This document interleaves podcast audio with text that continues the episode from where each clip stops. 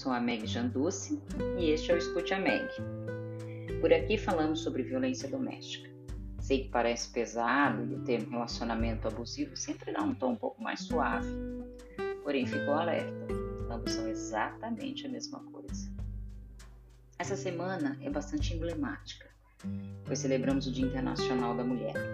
Quero aproveitar esse gancho para falar um pouco sobre isso. Mas não, eu não vou falar sobre como essa data surgiu ou como a mulher tem conquistado espaço. Também não quero falar dos dados alarmantes de feminicídio. Não quero falar sobre isso. Na verdade, eu quero fazer um convite e até mesmo um incentivo. Quando for terça-feira, agora, dia 8 de março, parabenize as mulheres. Por favor, faça isso. Envia flor, bombom, manda um presente, ou então faz só um post, manda uma mensagem. Reconheça as conquistas, elogie, apoie. Apoie aquelas que conquistaram seu lugar a sol, aquelas que têm uma carreira, as que se sobressaem, aquelas que são verdadeiros exemplos a serem seguidos, as que permanecem em casa cuidando da prole, as leoas e as gatinhas também. Mas por favor, apoie também. Sabe aquela vizinha que às vezes você ouve ser humilhada? Ou que você ouve apanhar e aí você repete: ah, em briga de marido e mulher ninguém mete a colher? Sabe a desconhecida que às vezes você vê com uma mancha, uma mancha roxa no olho, nos braços, nas pernas? Ou talvez aquela colega de trabalho que tem um namorado abusivo, que quando comenta o que vive, você julga e pensa muitas vezes a respeito dessas mulheres que elas não saem desses relacionamentos porque elas não querem. Ou muitas vezes você simplesmente reproduz aquele antigo comentário: essa daí é mulher de malandra, ela gosta. Muitas mulheres sofrem diariamente abuso de diversos tipos: físico, sexual, psicológico, patrimonial, tecnológico. E não tem com quem contar. E não, nenhuma delas gosta de estar onde estão. Infelizmente, sair deste lugar de abuso não é tão fácil nem tão simples como as pessoas leigas imaginam. Uma mulher vítima de abuso, ela não precisa de mais julgamento, ela precisa de ajuda. Não seja uma geradora de mais dor na vida de uma mulher nessa condição. Seja mão estendida, seja uma ouvinte amorosa. Ofereça uma ajuda, veja se ela precisa de algo prático ou se ela só precisa de suporte, suporte emocional. Algumas realmente não estarão prontas naquele momento, mas uma semente vai ter sido plantada e no tempo oportuno essa semente vai germinar.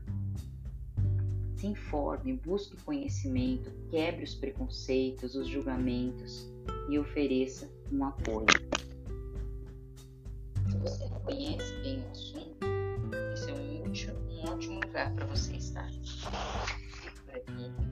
Acompanhe os episódios, acompanhe também na rede social, o arroba Escutiameg, tem bastante material para você aprender sobre o assunto e dessa forma construir algo diferente e ajudar essas mulheres e ajudar uma sociedade a mudar uma visão sobre esse problema, quebrando todo esse tipo de preconceito.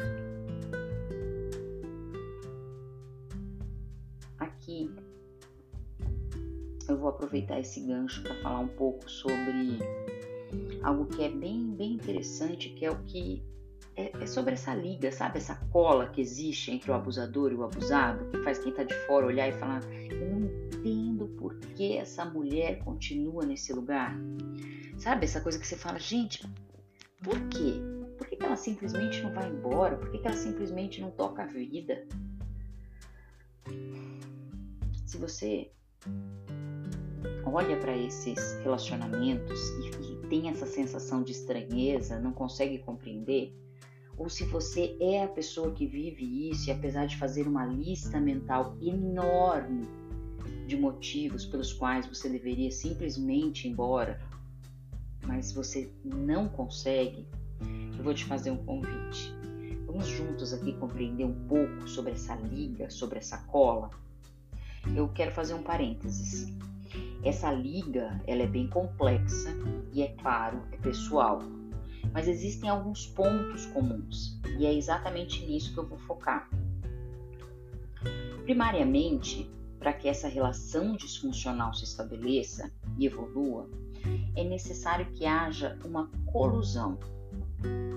Colusão é a situação que ocorre quando um sujeito procura outro que lhe permite ratificar e consolidar seu modo de ser. Vamos lá, de maneira simples, é necessário que existem, existam duas partes adoecidas emocionalmente. Então, uma parte que abusa e uma parte que é abusada. O abusador ele não existe com quem sem ter quem se permita ser abusado. Ou seja, cada um tem 50% dos ingredientes para que a liga aconteça. É exatamente por causa disso que permanecer ao lado de quem causa tanta dor, seja física ou emocional, deveria ser impossível. Mas acontece exatamente o contrário. Né? Apesar daquela lista que eu comentei enorme de motivos para que a pessoa simplesmente vá embora, ela na verdade vai ficando cada vez mais envolvida. É impressionante, mas é sempre uma nova chance. É sempre uma, uma esperança na mudança. É sempre, ah, agora vai, não dessa vez foi diferente. É, é mais uma tentativa. É mais uma vez perdoando. E cada vez vai ficando mais difícil, sabe? Cada vez é como se esse buraco fosse ficando mais fundo. Até porque relacionamento abusivo, ele tem fases, né? Então ele não é péssimo o tempo todo. Na verdade, quando inicia ali o, o, o, relacionamento começa, quando né, começa ali o envolvimento emocional, quando né, eles, a pessoa se apaixona pelo abusador, geralmente esse abusador ele não se apresenta assim, oi, prazer, eu sou o abusador, vou dar aqui três tapas em você e vamos jantar, né? Quer jantar? Não, eu vou te dar um murro ao invés disso. Não é assim, gente, que a coisa começa. Porque se fosse assim, todo mundo saia correndo. Na verdade, esse abusador ele sempre se apresenta muito galanteador, ele se apresenta sempre muito solícito, chega a ser até cavalheiro, né? Ele sempre está ali apresentando soluções, se antecipando, né? Um certo nível de sedução. Aqui, esse certo nível de sedução, entendo que para cada pessoa, como eu falei, que existe, existe o, o ponto pessoal, é, o que pode ser sedutor para mim não pode, pode não ser sedutor para o outro. Então também não é uma única forma, tá? As coisas ali elas vão, né, se modificando conforme as interações. Então é, ali começa, né, enfim, um envolvimento emocional. É por isso que essa pessoa né, se apaixona, é por isso que essa pessoa passa a amar, enfim, e as coisas vão piorando, né? Elas vão gradativamente piorando, porque relacionamento abusivo, ele sim, ele aumenta o tempo todo. Então, sem atitude, sem posicionamentos corretos, a coisa não, não some num passe de mágica. Não adianta criar isso na mente, ter essa ilusão de que isso vai acontecer, porque não, não vai. Como que a gente consegue compreender o que está acontecendo e ter um despertar e começar a sair de toda essa situação? É buscando informação, é buscando conhecimento, é entendendo o que está acontecendo ali para poder iniciar um processo de cura emocional para que então esse desenlace venha acontecer. Porque, como eu falei no começo, 50% da doença emocional está em você, 50% da doença emocional está no outro. O que acaba acontecendo é que muitas vezes a pessoa foca no outro, ela quer ajudar o abusador, ela quer dar essa nova chance, ela quer dar a nova oportunidade, ela quer ajudar, ela quer fazer para que essa pessoa melhore, para que ela mude, para que ela pare de ser agressiva, para que ela pare de, de, de, de ter determinadas posturas. Só que na verdade o que acaba acontecendo é muitas vezes um reforço dessas atitudes. Então, o que é muito, muito importante nisso. É começar a clarear tudo isso que está acontecendo aí ao teu redor. Então, busca informação. A gente precisa entender o que é dependência emocional, o que é codependência, o que é gaslighting e tantas outras discussões que vão ali ocorrendo, podem ocorrer várias ou apenas uma no relacionamento abusivo. Então, quando você começar ali falar, vou buscar essa ajuda, vou buscar esse entendimento, quero começar ali uma caminhada na, no autoconhecimento, vem uma conscientização de que você pode e deve cuidar dos seus 50%. Então, ali você começa um processo de compreensão, de mudança, de fortalecimento para que então você possa dar os passos necessários para que haja ou a cura dessa disfunção e muitas vezes, né, com a cura dessa disfunção, o que acaba acontecendo? São dois caminhos. Quando você inicia essa jornada, a gente não sabe exatamente no que vai dar, mas são, são duas possibilidades. Possibilidade um é você muda e por não reforçar mais o mal comportamento, ou seja, 50% da liga some, o que acaba acontecendo com o outro?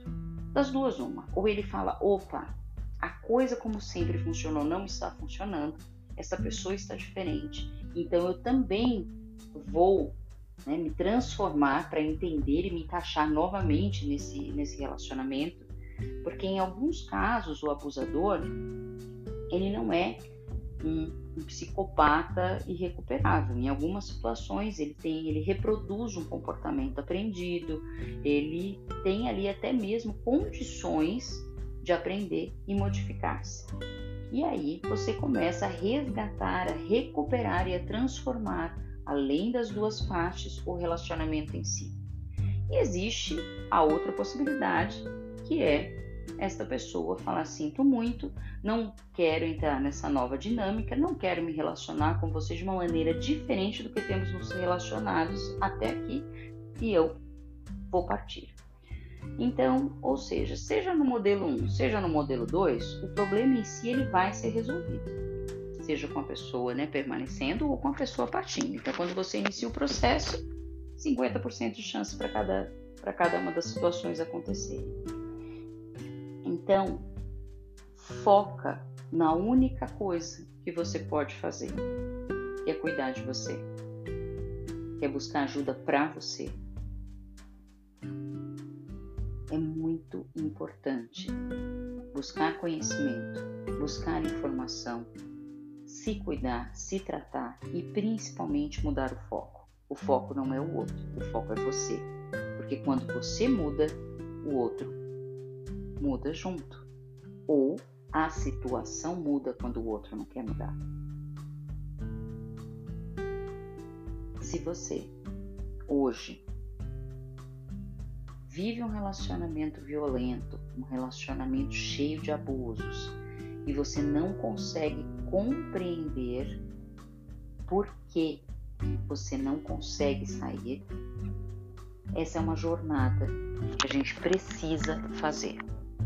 É uma jornada conhecendo essas disfunções, conhecendo características, conhecendo até mesmo ferramentas para mudar determinadas situações. Então, fica por aqui. Toda semana vai ter um episódio novo onde a gente vai falar sobre essas disfunções, onde a gente vai falar sobre dicas, sobre ideias, sobre sugestões, sobre formas de caminhar para fora desse lugar onde você está hoje. Abuso não é lugar de morada, é lugar de passagem.